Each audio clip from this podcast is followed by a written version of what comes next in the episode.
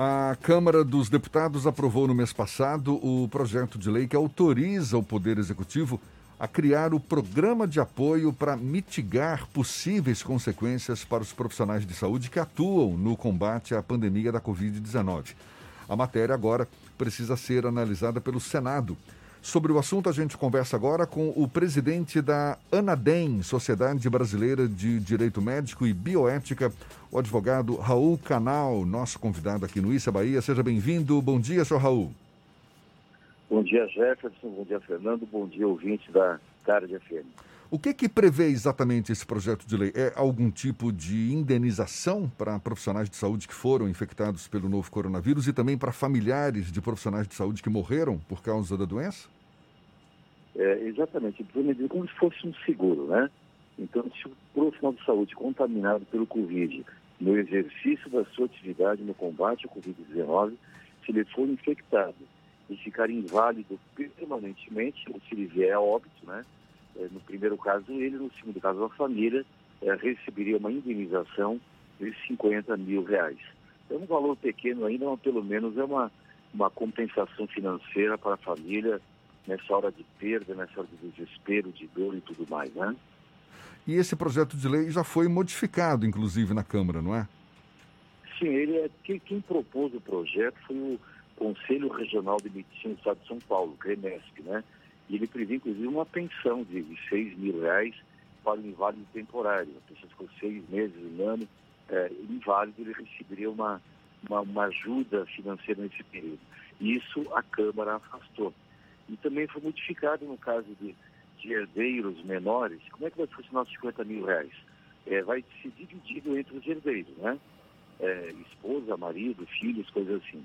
É, mas se houver um, um herdeiro incapaz, o valor não é 50 mil reais. Esse herdeiro especificamente, ele recebe 10 mil reais para cada ano que falta para ele completar 21 anos, com um mínimo de 5 anos. Ou seja, se ele tiver 19 anos, ele recebe 50 mil reais. Se tiver 17, 50 mil reais. Se tiver 15, 6 mil reais, assim por diante. 10 mil para cada ano que falta para completar 21, com o um mínimo de 5, né? Tem havido... Os herdeiros, é, é, 10 mil reais para cada um até o limite de 50. Tem havido alguma interlocução por parte da ANADEM, que é a Sociedade Brasileira de Direito Médico e Bioética, com os parlamentares em torno Sim, dessa discussão? É, nós temos um trabalho permanente de assessoria parlamentar, tanto na Câmara como no Senado, né? É, é, nesses assuntos da área médica que interessam aos profissionais de saúde ou que vem em segurança é, do profissional e do próprio paciente, né? É, nesse momento, eu falo com o Jefferson ou com o Fernando? Agora Jefferson. É, nesse momento, Jefferson, é, é até complicado, porque os parlamentares votam da sua residência, do seu estado, da sua capital. Eles não têm vindo a Brasília, exceto os líderes partidários, eventualmente, e a mesa diretora, né? Então, a própria interlocução fica difícil. Mas nós temos conversado com os líderes e, eh, em princípio, na próxima semana, o Senado já deve votar essa matéria. Se não houver nenhuma emenda modificativa, ele já segue para a sanção presidencial. Então, com a matéria de extrema urgência, não adianta aprovar isso o ano que vem, né? É de extrema urgência, eu imagino que ainda agora em julho, né, é, nós tenhamos isso aprovado e sancionado pelo presidente. É uma matéria simpática, necessária e justa, né? Raul, qual é a origem desses recursos? o projeto de lei prevê essa questão. É, qual a origem desses recursos e como funcionaria para reequilibrar as contas, já que isso era uma despesa que não estaria prevista no orçamento? Olha, serão recursos da Previdência, mas o valor é insignificante, viu, Fernando? É, se você fizer a conta, eu não tenho todos os profissionais de saúde, mas o número de médicos que morreram pela Covid até 1 de junho foi 169, né? É, é, claro que é assustador, é, é, representativo. Mas em termos financeiros, se você colocar aí 50 mil reais para cada família, vai ser alguma coisa em torno de 8 milhões e meio de reais. É um valor totalmente insignificante para a Previdência. Isso não, não vai impactar, né? Profissionais da saúde contaminados pelo Covid, até 1 de junho, nós tínhamos a notícia de 84 mil, né? 83.700 e alguma coisa, até 1 de junho. Considerando médico, enfermeiro, auxiliar, técnico, todo, todo todo o quadro de, de profissionais da saúde, né? E mortos médicos, 169. Talvez se levar para profissionais da saúde, isso aí de, de 2, 3 mil mortos, né? Multiplicando por 50 mil, daria aí 150 milhões de reais. Para a Previdência, isso é um valor totalmente insignificante. E o impacto social que vai gerar para as famílias que estão angustiadas, desesperadas, né? É, o impacto social é grande. E o impacto financeiro para a Previdência é muito pequeno. Eu quero lembrar, Fernando Jefferson, é, qual, qual, é o, o sentido dessa indenização. É como um soldado que morre na guerra, que morre em combate. Todo soldado que morre em combate numa guerra, a família é indenizada, né? E nós estamos numa situação de guerra. É uma guerra contra um inimigo invisível. E esse médico, esse enfermeiro, esse auxiliar, esse técnico são os nossos soldados que estão lá no fronte é, lutando por nós para combater esse inimigo, né? Então é justo que a família seja indenizada.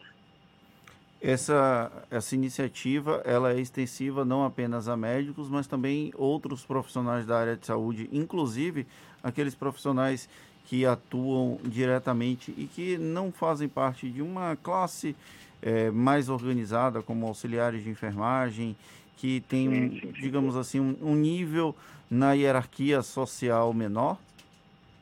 Exatamente. Embora a iniciativa tenha sido do Conselho Regional de Medicina de São Paulo, é, é, se estende a todos os profissionais de saúde. Inclusive o, é, aquele, o, o, indireto, o motorista da ambulância, o auxiliar, o maqueiro, entendeu? o patioleiro, esses que estão no fronte de batalha realmente, que foram contaminados e se tornaram inválidos ou é, foram a óbito. Foi, foi um órgão médico, uma entidade médica, que tomou iniciativa, mas ela vale para todos. E o valor também é o mesmo, tá? É, não, não interessa se é médico, se é auxiliar, se é técnico. O valor de 50 mil reais, ou 10 mil reais para cada herdeiro, ou 10 mil reais por ano para o herdeiro incapaz até completar 21, isso vale para qualquer nível é, da hierarquia na, na área de saúde, certo? Qualquer profissional de saúde. Caso esse projeto de lei seja aprovado pelo Senado, sancionado pelo presidente, como garantir a eficácia dele? Porque a gente sabe que tem muita subnotificação, não é? Os números oficiais de profissionais de saúde mortos pela Covid, mortos ou atingidos pela Covid-19, acaba sendo bem menor do que o real, não? Eu acho até que na área de saúde não, viu, Fernando? Porque na área de saúde, a maioria dos hospitais tem feito teste a cada 14 dias, né? O que acontece na subnotificação a nível nacional? Eu até dei uma entrevista ontem para a Rádio Nacional e eu dizia isso, não, não, temos apenas um milhão de infectados, nós temos 8, 10 milhões. O número é pelo menos 8 ou 10 vezes maior do que nós estamos noticiando hoje. É, por quê? Nós estamos 15 dias depois do vírus, né? nós estamos identificando hoje a pessoa já sintomatizada que foi infectada há 10, 12, 13 dias atrás. Então a notícia de hoje, na verdade, é a notícia de duas semanas atrás que nós estamos vivenciando. Então eu tenho certeza, e isso é uma notícia otimista não é pessimista, né? É, na, no, no, geral, a multiplicação está oito vezes menor do que ela é na realidade, certo? Mas qual, por que, que eu digo que eu sou otimista? Enquanto nós estamos calculando em 4, 5 até 6% de letalidade, na verdade a taxa está sendo inferior a 1%, talvez 1, 1,2% em relação aos infectados. Mas a área de saúde, como é um público mais esclarecido, é um público que está vivenciando o dia a dia, está no ambiente hospitalar, e está sendo testado uma taxa de 100% praticamente, todos os processos estão sendo testados a cada 14 dias, então eu imagino que nessa área não tenha subnotificação não. Agora, a iniciativa para receber é do próprio profissional que se tornou inválido ou da família que perdeu o, seu ente querido, né? A Previdência, o Ministério da Saúde esses órgãos não irão atrás das famílias para buscá-los. A família vai ter que ter, vai ter que ter iniciativa. Logicamente que essa parte operacional essa parte pragmática né, de documentação, de formulário, da, da, da, feitura da prova, você tem que provar que a pessoa morreu pelo Covid e que estava trabalhando na frente do Covid. Isso aí o Ministério depois vai regulamentar através de uma portaria ministerial, de alguma resolução, uma, uma, uma, uma legislação infralegal, né? A parte operacional. A que órgão se dirige, se vai na Previdência, se vai na própria Secretaria de Saúde. Então, isso vai ser regulado depois mas a iniciativa com certeza será da família, né?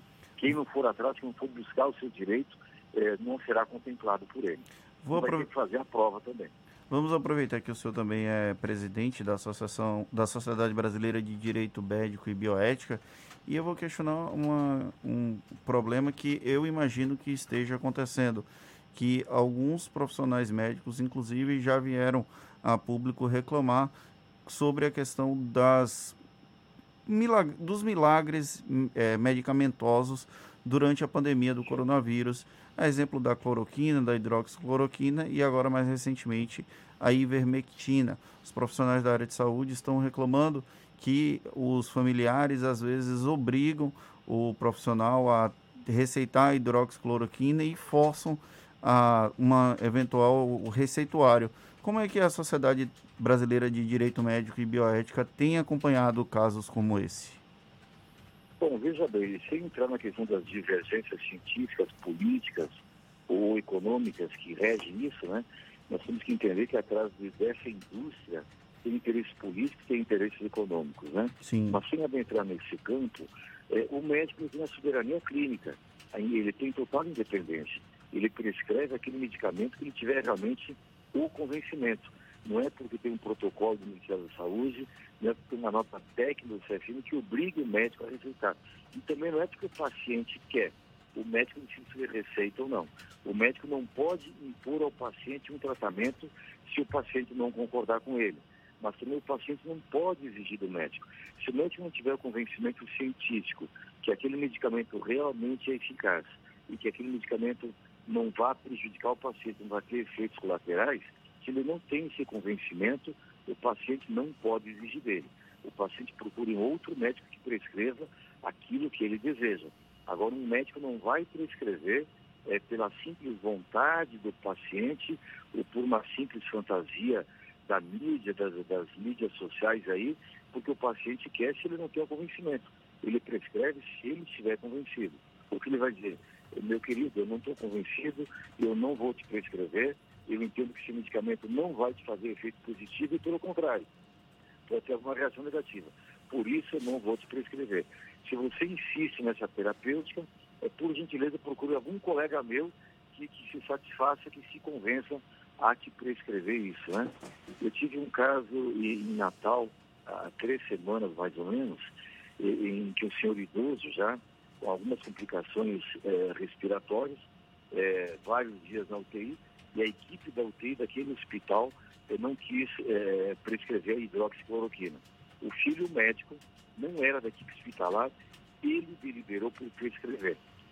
Não, não, não, se pode afirmar que teve relação de causa e efeito, mas o paciente foi a óbito no segundo dia. E o filho hoje se penitencia porque acha que ele, ele matou o pai e induziu o pai à morte.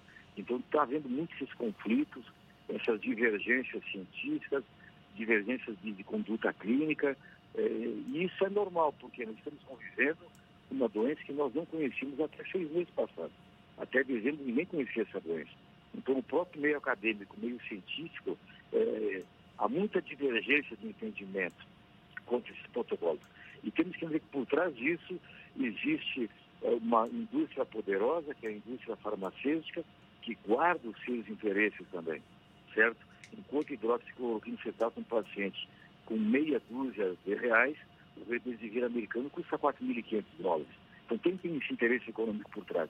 E no Brasil, principalmente, a doença foi politizada, né? Nós estamos num ano eleitoral, grandes, grandes interesses por trás e polarizou, entendeu? Quem é a favor e quem é contra o atual governo federal. E aí os interesses municipais, interesses locais, os governadores que não se reeleger, ou reeleger o seu prefeito uma campanha depois, enfim, é, politizou-se a doença. Então tem todos esses conflitos de interesse que nós temos que olhar é, é, com muito cuidado para não sermos induzidos a equívocos, induzidos a entendimentos completamente é, desconformes à realidade, né? Advogado Raul Canal, que é o presidente da ANADEM, a Sociedade Brasileira de Direito Médico e Bioética, muito obrigado pela sua participação, pelos seus esclarecimentos e um bom dia para o senhor. Obrigado, Jefferson. Obrigado, Fernando. Um ótimo dia para todos os ouvintes da Tarde FM. Foi um privilégio ter estado com vocês.